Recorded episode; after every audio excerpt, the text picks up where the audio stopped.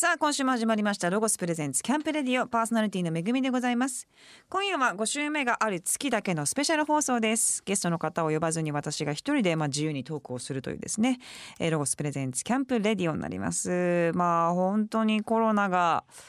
まあ3月の頭ぐらいからどんどんどんどんこの世の中をまあ違う世の中に変えてきてしまいまして今現在、えー収録日は、えー、とし4月の今9日ですけれどもまあ本当に2日前に緊急事態宣言が出ていろんなものがこうガラッと変わりました。で芸能界も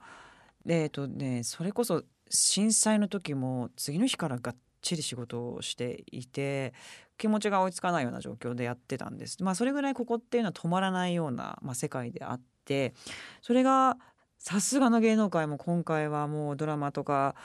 映画は結構最初の頃に止まってたんですけども、まあ、バラエティだったりとか、まあ、全てが今ストップしているような、まあ、緊急事態でございます。でまあ私も最初はねいろんな情報をゲットしたりとかなんかいろいろ思ってたんですけども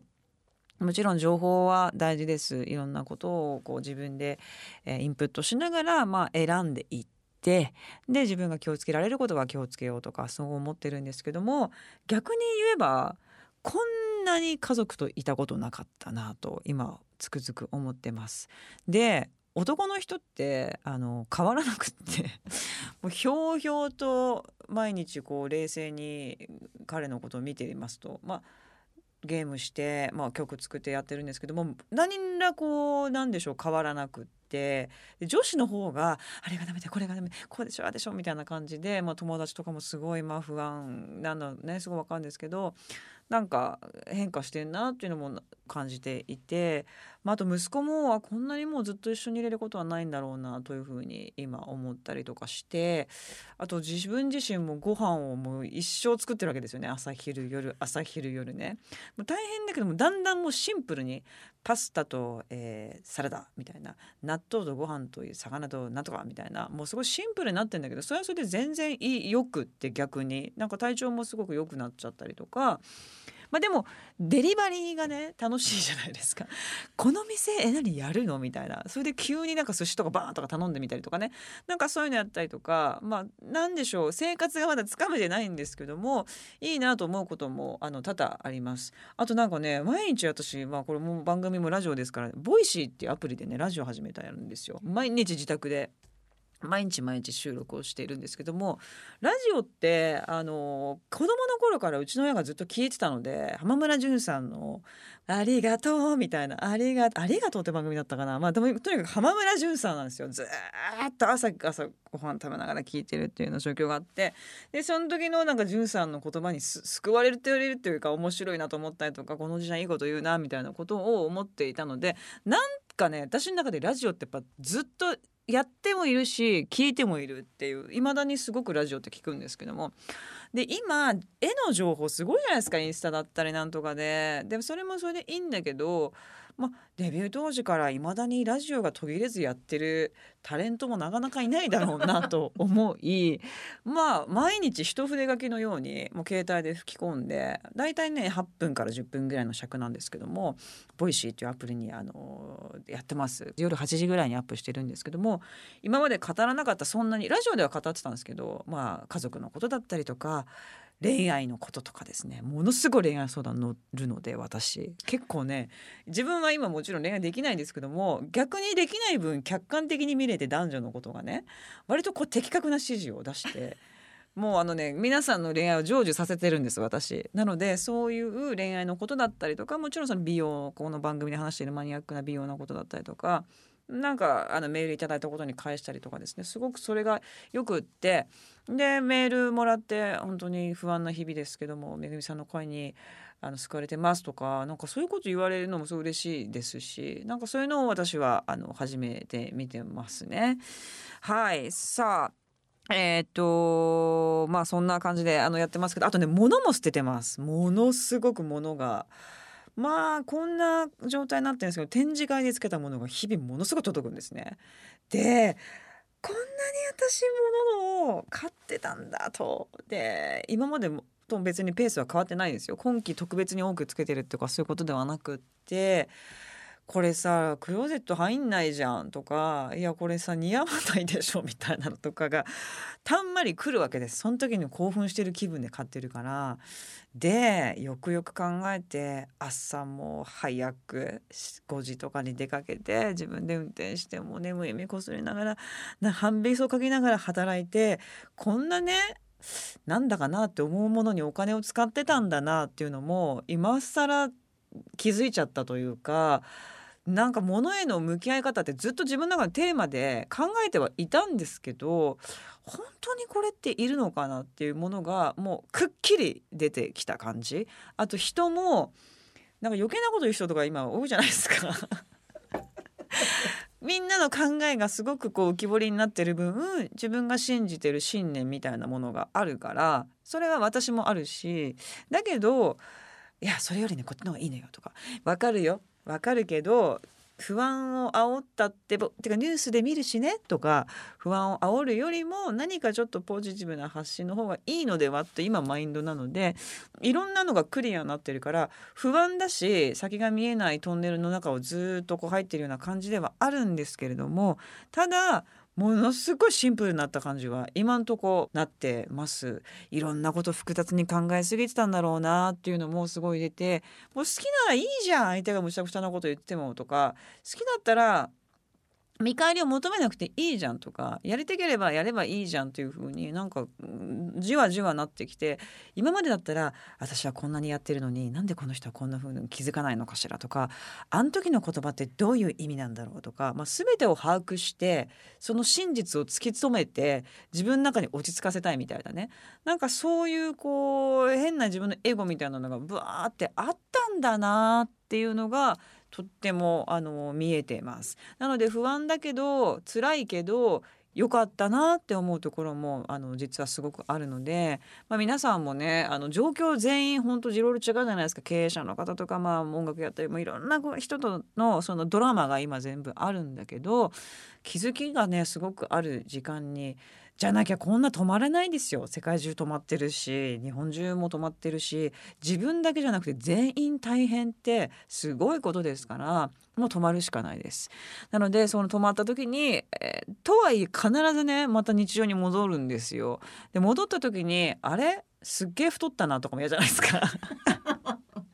なんかちょっと顔色悪いあれ大丈夫？みたいなのも嫌だしあとなんか人としてちょっとこうあもう最悪だって聞いてよあれもあれあれもって言ったってみんな最悪なんだから言ってもしょうがない。であればいいところに目を向けてなんかアップデートして英語を始めてみたりとかね、まあ、難しいですよ。今精神的に不安だから。で映画を見て心をこういうふうに豊かにしたりとかまあ私のねその Voicy も聞いていただければずっとそういう話してるんですけどもなんかそういうふうに切り替えられた人が開けた後にいい感じに過ごしていけるんだろうなっていうふうなのをなんとなくよくわかんないけど確信してますので皆さん大変だと思いますけどもぜひあの今乗り越えましょう。一緒にね頑張ってください。さあ、えー、ここで一曲曲を聴いていきたいと思います、えー、聞いてください。フラワーカンパニーズで西日。ロゴスプレゼンツキャンプレディオ。お送りしたのはフラワーカンパニーズで西日でございました。そしてえー、っと今日はフリーで話しますけどもね。ブルーリボン賞の話ってこの番組でしてなかったんでしたっけ？ちらっと一言だけ。一言だけして。そうなんです。ブルーリボン賞を、まあ、こんな大変な状況の中言うのもあれですけども、まあえー、いただきまして。で初めて賞をいただいたんです。でああいった場所に初めて行ってで思ったことっていうのはまあいい空気。もう最高の空気でで楽屋が、まあ、女の子みんな一緒だったんですね。でまさみちゃん長澤まさみちゃんとかみんないたんですけどみんなが「おはようございますおめでとうございます」とか「おめでとうございます」と「おめでとう」って言い合うのからまあスタートしてあすごいなというふうに思いました。で、えー、っと一番ね感動的だったのが助演男優賞吉沢亮君がいらっしゃって隣の席だったんです。で彼とは、えー、大体ね10年ぶりぐらいの再会だったんですね。で前回会った時っていうのがまありょうくんもまだ本当に全然これからみたいな人でただまあライダー系とかそういうのをやっていてで私もお芝居の仕事が本当にあんまなくってその時に来た仕事っていうのが前日にまあ、あるプロデューサーの方がやっぱり良くない撮ってるんですよ。今までずっと他のキャストの方で撮ってたんだけど全部これなしにして撮り直しだと。いきなり言われた案件。で私と吉田亮君はその今まで撮ったやつには出てないんですけど急にもう1日前に台本を渡されてまあ2時間尺のもの。で全部覚えろっていうわけですね。で覚えて 本当にまあ徹夜して覚えて。で2日で撮るっていうわけですよ。でああもう公開決まってるし、まあ、いろんなもののスケジュールのために2日で撮りますって言って2時間のものをでその時にりょうくんと私が、まあ、出てたんですけどもほとんどまあ少人数の映画だったんであともう一人ぐらいだったんですねだから3人でずっといたわけですね。でその時にもうみんな余裕がなくてでこっちももうずっとセリフの練習して練習して練習して撮って撮ってみたいなで本当に早く売れたいですね俺たちっつって。りょうくんなんてなんかあれですよね。なんか衣装もなんかもう自前でやれみたいなね。わかんない。それぐらいもう結構こう過酷な環境の中やってで自分はもうあのライダー系から卒業して頑張ってちゃんとした役者になると。で私も、まあ、これはもう試練だと思って一生懸命やるけどちゃんとした映画に出てもうこういうところから卒業したいって言ってからの再会だったんですよ。ブルーリボンでね、うん、だからなんか私たち本当よく頑張ってねみたいな。あんたもよく頑張ってた時みたいなのがあったりとかしてすごいなんかね嬉しいねっつってこんなんさやっててよかったねっていうものが共有できたしかもそんな前回会ったタイミングではそんな状況の中で。っていうのはすごくあの感動しましたし、まあ、その中井貴一さんもお父さんが撮られてるんですよね主演女優男優をね。なんでそれをと自分が撮れたっていうことも本当にや実は目標になさってたみたいでやっと取れたんだと。あのずっと実はもう欲しくて欲しくてしょうがなかったしコメディで撮れたことに自分は誇りを持っているので自分がコメディでしかもこの年齢で主演男優が取れたことで若手にも一つこう背中を見せれたみたいなこともおっしゃっててもうなんかもううわみたいなすごいっす先輩みたいなことをいろんなことを感じた、はい、場所でございました。またこういうとこに来れるように本当に頑張んなきゃいけないなとあの背中をダーンと叩かれたような気持ちにもなりました。はいやっぱ映画って今ねあの映画館もなんか軒並み大変そうであのいろんな白石監督だとか藤井道人監督とかいろんな人があの西武シネマスみたいな感じでですねあのいろんなこと立ち上げてます。やっぱミニシアターいいですからオリジナリティあるセレクトをしてやっぱそこに救われた人もいっぱいいると思うのでぜひあのその白石さんたちの活動もチェックしてまああの課金といいますかそこにあの寄付することもできたりもするそうなのでぜひあの寄付してあの守っていきたいなというふうに思っております。はいそれではまたここで一曲聴いてください。吾妻弘光東京スカパラダイスオーケストラそして志村けんさんでパラダイス has no border 三味線バージョン。ロゴスプレゼンツキャンプレディオ。お送りしたのは吾妻弘光東京スカパラダイスオーケストラそして志村けんさんでパラダイスハズノーボーダー三味線バージョンでしたさあ、えー、ロゴスと私のコラボレーションポンチョの準備が進んでおりますが、えーと、3パターン、えー、作成予定でデザイン広報を今挙げております。で1個が私がプラスコラボレートというサイトをやっているんですけれどもそのサイト内で、えーと、1回コラボをしました、えー、グラフィックアーティストですね絵を描いている女の子なんですけどもストさんという方ですが本当はねお花屋さんで働いているんですけどもあの雑誌とか銀座とかねいろんな雑誌とかで可愛い絵載ってるじゃないですかお洋服のグラあのコーディネートとか、まああいうのを、まあ、やってる方なんですけども是非やりたいという感じであのコラボレートにメールを頂いてそこからやってもらったんですけどまあ可愛くてすごく可愛くて、まあ、私も大のお気に入りになっちゃって。もタモンの私がやってるお店のタモンのなんか2周年のバッグだったりとか何かのこう名刺のデザインだとかいろんなことを彼女にまあお願いしたりとかしてるんですけどもその彼女に今回はあのグラフィックをお願いしてポンチョにそれをしようかなというふうに思ってます。でも今ねあの手元にありますけど可愛いですよ。本当にこんなポンチャったらめっちゃ嬉しいと思います。あのサーフガールがちょっとビキニを着たサーフガールの方がこうサーフィンをしてる横にヤシの木のこう絵がバッとあってね。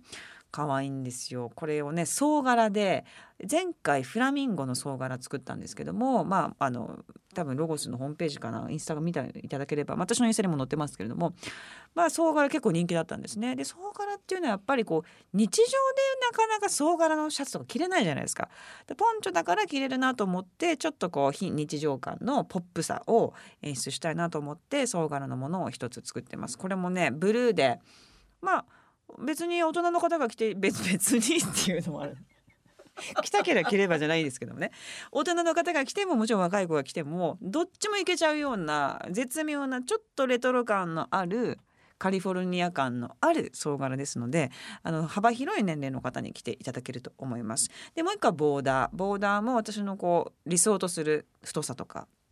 があるのでそれをきちんと落とし込んで今あの黒と白だとインクがどうのこうのとかねいろいろあるのでちょっとその辺の色の調整を今どうしようかなというふうに協議をしております。ぜひぜひ皆様こちらをチェックしていただきたいなと思います。でもう一個はえっ、とニーナちゃんというフォトグラファーがいるんですけどももう大好きな方であのいろんな雑誌でご活躍されてるんですけどももうノリがいい子だからあのコラボレートも何回もあのやっていただいて一番最近にアップしているものがあるんですけども4月のコラボレートも彼女があのやりましょうって言ってくれて今回はそのもう女の子だけで今灰色のまあそれこそあのね空気感が漂ってますけどもカラフルなものというのでお花をねお花フラワーアーティストの方をまあお招きしてお花をと、えーなんかとにかくポップでカラフルなものをというので、えー撮影したものも今掲載されてます。そこのカメラマンの女の子は実は自分のあのおばあちゃまがイタリア人のおばあちゃまでグランマという、えー、風に通称呼ばれてるんですけどもグランマシリーズっていう感じでずっとおばあちゃんを撮り続けているんですね。で今度あの写真集もできるんですけれどもまあ可愛いんですよその写真が。でそのグランマの写真を、えー、と前回まあグラフィックでもう作ったので背中にボンという感じに乗っけて何かちょっとこうメッセージの、えーあるものを文字でこう入れていきたいなというふうに思っておりますのでこの3方今現在進行中です。なんせ今世の中どうなってるかわかんないのでちょっと随時状況はこの番組でもお話ししていきたいなというふうに思っておりますがぜひお楽しみになさってください。メッセージはどんな言葉を考えてますか？う。ーんとそうですね。やっぱりあのーまあ、前回は、えー、と雨が降った後に虹が出るみたいななんかそういう感じだと思うんですけどもとにかくあのーまあおばあちゃんですよねグランマって。でなんか人生の教訓じゃないですけどそういうことが言えたらいいなと思ったのでまあ私が今コロナをあのこう経験して思っていることっていうのは、まあ、今を楽しめみたいなね。普通に生きてると明日ってあの仕事じゃん？でこれやってセリフ覚えて何やって？って言って先のことを考えながら今を過ごしていたなっていうのをすごい思っていて。だけど今の積み重ねがなんか結局将来が良くなっていくっていうふうに思うからでとにかくフェスで売るんだったらもう今楽しむしかないのでとにかく今を楽しめみたいなことをもうちょっと英語でかっこよく言えたらいいなというふうに思ってますね。そういうメッセージをつけようかなと思っております。またデザインが完成いたしましたら改めてご報告します。さあここでまた一曲曲を聴いていただきたいと思います。ジャーバーモンズでサンライズアルバムバージョン。ロゴスプレゼンツキャンプレディオ。お送りしたのはジャーバーボンズでサンライズアルバムバージョンでしたさあ、えーこのコーナーではですね、まあ、ちょっと映画についてお話をしていきたいなと思います。えーなんか徐々にこう映画の仲間とはまでいかないですけどなんかちょっとご縁ができる人がいっぱい出てきて何人かあのお話ししたいなと思うんですけどもまずあの平林監督という方がいらっしゃいましてえっ、とねみんなが知ってる作品で言うと島次郎を全部撮ってる人なんですね。で島次郎って子供向けの番組であるじゃないですかあれをずっとやってる人なんですけどもその、えーメインでそれをやりながら実はすごい攻めたあのなんじゃこりゃっていうと、まあ、監督怒っちゃうかもしれませんけど割とアーティスティックなだけどメッセージ性は強くてでも日本にはあんまりないような映画を撮っているんですね。で長編で「シルジョイント」という作品をこの間まあ結構前かな？2年ぐらい前に撮られて筒井真理子さんとか出てるんですけどもまあ海外で評価されたんですよね。でカンヌ行ったりだとかサンダース、えーまあ本当に世界四大映画祭と言われているものにもよく行かれている面白い監督でで実はその監督とあの監督めっちゃ面白くて、まあ、言って全然いいと思うんですけどもう鬼のようにカンヌ狙ってんですよ。カンヌはこうらしいっすよみたいなこういうの狙ったらダメらしいっすよみたいな感じでめちゃくちゃ狙っていてでも狙ってるから何やっとっても結構ね呼ばれてるんですよいろんな映画祭にね。でそのシェルジョイントもそうなんですけどこの間ね撮ったんですショートフィルムを私とあと堀部さんというあの役者さんとあと子役の子と3人芝居をね。でなかなかまあ本当に突っ込んだ話でで今の時代をこう象徴しているんじゃないかというある日突然日本国が変わってしまって私たちはもうプレハブの中にちっちゃくちっちゃくもう行かざるを得ないような生活を強いられたある家族の話ででなんでこういうことになったのやみたいな感じでずっとひたすら言い合いをしていくような。ショートフィルムがあってそれもね海外にも出品をあのもう出品されたことが分かんないんですけども大狙いで。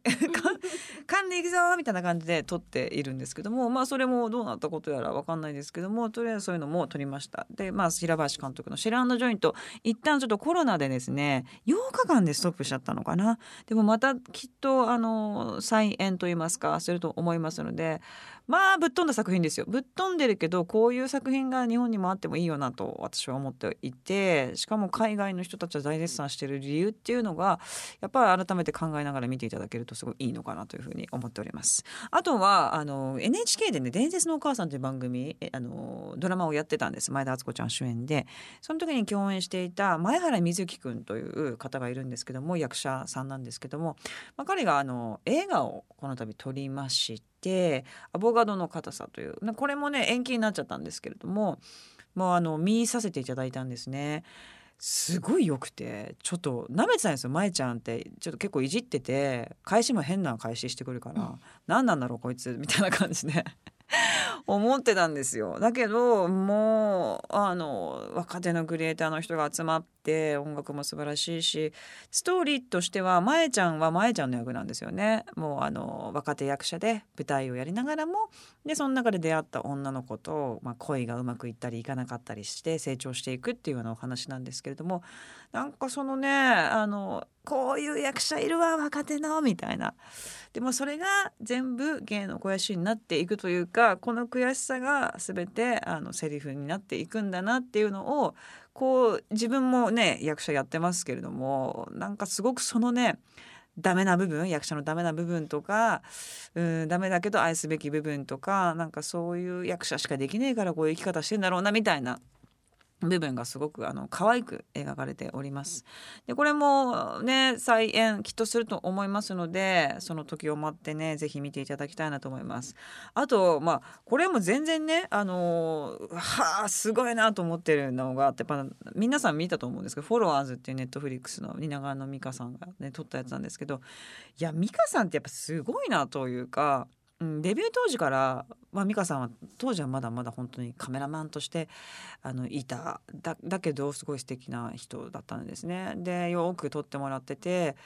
まあ常に何でも撮るから言って何でも撮るから言ってねっていうのは私にもずっと言ってて結婚した時も出産した時も、まあ、それプライベートでも何でも言ってみたいな感じのことを多分ずっとやられていてで今もこのねフォロワーズもね自分で企画書を出してねあの挑んだらしいんですよねネットフリックスに。で本当に決まってっていうだから自分発信のものなんですけどまあもう身内がめちゃくちゃ出てましてそのファッションディレクターの人とかスタイリストとかヘアメイクとかその人たちが出てる感じもあるし東京の面白いところがね切り取られてるし、まあ、美香さんの自伝なんだと思うんですよね。本当にあのこういうことが起きているよっていうでキラキラしてる世界だから夢みたいなんだけどもう全くもっての現実であれがであれがこのタイミングでコロナの本当に学校が明日からないですみたいないきなりもう休校になっちゃったタイミングでの公開だったんでいきなり世の中が変わったタイミングでこのキラキラしたものがこうバーンって配信されていくのがまた美香さん持ってるなというかすごいなと思ったんですけど今見ると余計にねあこんなのって幻なのかなって思うぐらいキラキラした世界なんですけどもまたこういうなんかキラキラしたものがあの日常に戻るようなことになったらいいなというふうに今はちょっとなんかねエモーショナルな気持ちであの見ちゃいますね。皆さんぜひあの地方の方とかねなんだこのこの世界なんじゃこりゃと思うと思うんですけど本当にこういうことがねあってねなんかその面白さをぜひあの感じていただきたいなと思いますしこれをやってのけた美香さんマジ本当すごいなというふうにはい思っております。今お家にいる時間皆さん長いと思いますのでぜひまあフォロワーズはねシラーのジョイントとかアボカドの硬さはちょっと見れないかもしれませんがフォロワーズ、まあ、見た方も多いと思いますけどもぜひまた見てください。さあここで一曲聴いていただきたいと思います。 ACIDMANで Your Song ロゴスプレゼンツキャンプレディオ。お送りしたのはアシットマンで Your Song でした。さて5月のマンスリーゲストは ACIDMAN大木伸夫さんがゲストに登場します。もーちゃんはなもう10年近く以上の友達でですね。なかなかこうシラフで酒の場でしか会わないのでシラフでこうお話をするというのは少し照れくさいですけどもいろんなお話伺っていけたらなと思っております。さあ、えーと、この番組いつもね健康についてとかあの話をしているんですけども何でしょう今本当にご飯をあの作っているので食べ過ぎてますよね。みんな食べ過ぎてますよね。私の友達も3キロ太ったっつって「ちょっと待ってくれ」と「ねえねえねえねえまだこうなってさ4日5日じゃその時そうだったんですよ。でもなんか食べなきゃいけないっていう気持ちになってって言ってて。でそういう人がもうね、まあ、このプロデューサーの小林さんも 太ったんですよね。2キロです。2キロ太っちゃったって言いますけど飽きまへんで。飽きまへん。これは。食べないと免疫力が落ちるんじゃないかという恐怖ですよ食べ過ぎると免疫落ちますからね。だって体重いじゃないですか。消化するのに人間の体っていうのはエネルギーを使いますからヘトヘトです。そうなんです。そうなんです。いつも胃に何か入ってる感じです。あーわかります。なんかやることないから食べちゃうんですよね。そうなんです。で太るの嫌じゃないですか。あーしっからしょみたいになって復活するのはちょっと避けてもらいたいなということであとやっぱ昔の人の知恵とかを考えるとやっぱ粗食だった人たちが結構健康だったりねするっていう事実はまあ揺りがないものがあってやっぱそれっていうのを今頃見直すのもいいのかなと。だからもう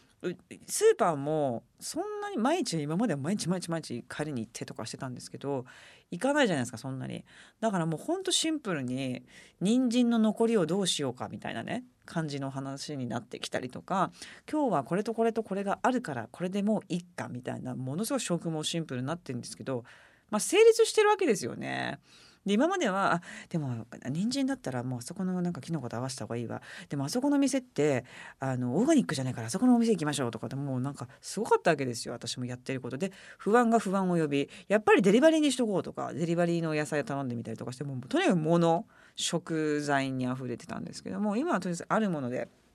やろうみたいな。でもそれって昔ってきっとこうだったんだよなというふうに考えるとそんなにあの免疫力下がりません。強そうだし。みんな強いですからそんなに急に激弱さんにはならないのでちょっと粗食を見直すねのタイミングになってもいいのかなと。まあもちろん食べたい方はどんどんあとデリバリーも楽しいですからね。今やってもいいんですけどもお世話になってる飲食店を助けるっていうのもそれ大事なことなんですけどもちょっとね粗食ブームが来てるんですよね私はね。ご飯と納豆と味噌汁と漬物だけとかね。昼ご飯それだけとか。いや最初食べてたんですめっちゃ食べててもうテイクアウトテイクアウトテイクアウトだみたいな感じでもうお酒もめっちゃ飲んでたらもうおっしゃるように胃の中にずっとなんかあってその上をそれをかき消すようにまたチョコレート食べるみたいなね感じのことやってたらなんかちょっと気持ち悪くなっちゃったので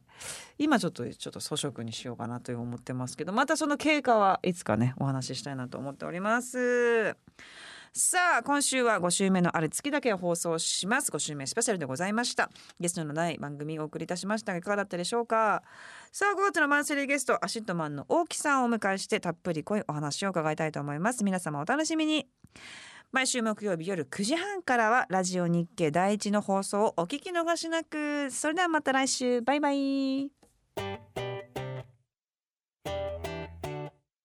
京都の城陽市にある総合アウトドアレジャー施設ロゴスランドの SNS をご存知ですか？インスタグラム、ツイッター、フェイスブックにて更新中です。お家でエンジョイして楽しめるようなロゴスランドのホテルツアーやただただ燃えている焚き火の動画などロゴスランドならではの配信をしています。ぜひご覧ください。詳しくはロゴスランドのホームページご覧ください。アドレスはロゴスランド .jp です。ロゴスのホームページでは5月もお家でエンジョイリーディングできる特集企画とウェブマガジン月刊ロゴスを更新予定です。ロゴスの特集を読んでキャンプ気分を味わいながら来たるべきアウトドアライフにぜひ備えてください。詳しくはロゴス公式ホームページをご覧ください。アドレスはロゴス .ne.jp です。ロゴス公式 YouTube にてドッチャンとキャナコのオソロゴスを配信中です。オソロゴスにはお揃いのロゴスウェアを着た女性スタッフドッチャンキャナコが登場。2人がバーベキューやキャンプなどのアウトドアを楽しむさまざまな企画に挑戦しています。もちろんロゴス製品の特徴や使い方美味しい外ご飯やアウトドアの魅力アウトドアに役立つ情報も満載です。詳しくは YouTube でオソロゴスを検索してください。この番組の過去の放送はラジオ日経番組ホームページのポッドキャストから聞くことができます www. ラジオ日経 .jp スラッシュキャンプレディオにアクセスしてくださいロゴスプレゼンツキャンプレディオパーソナリティはめぐみでした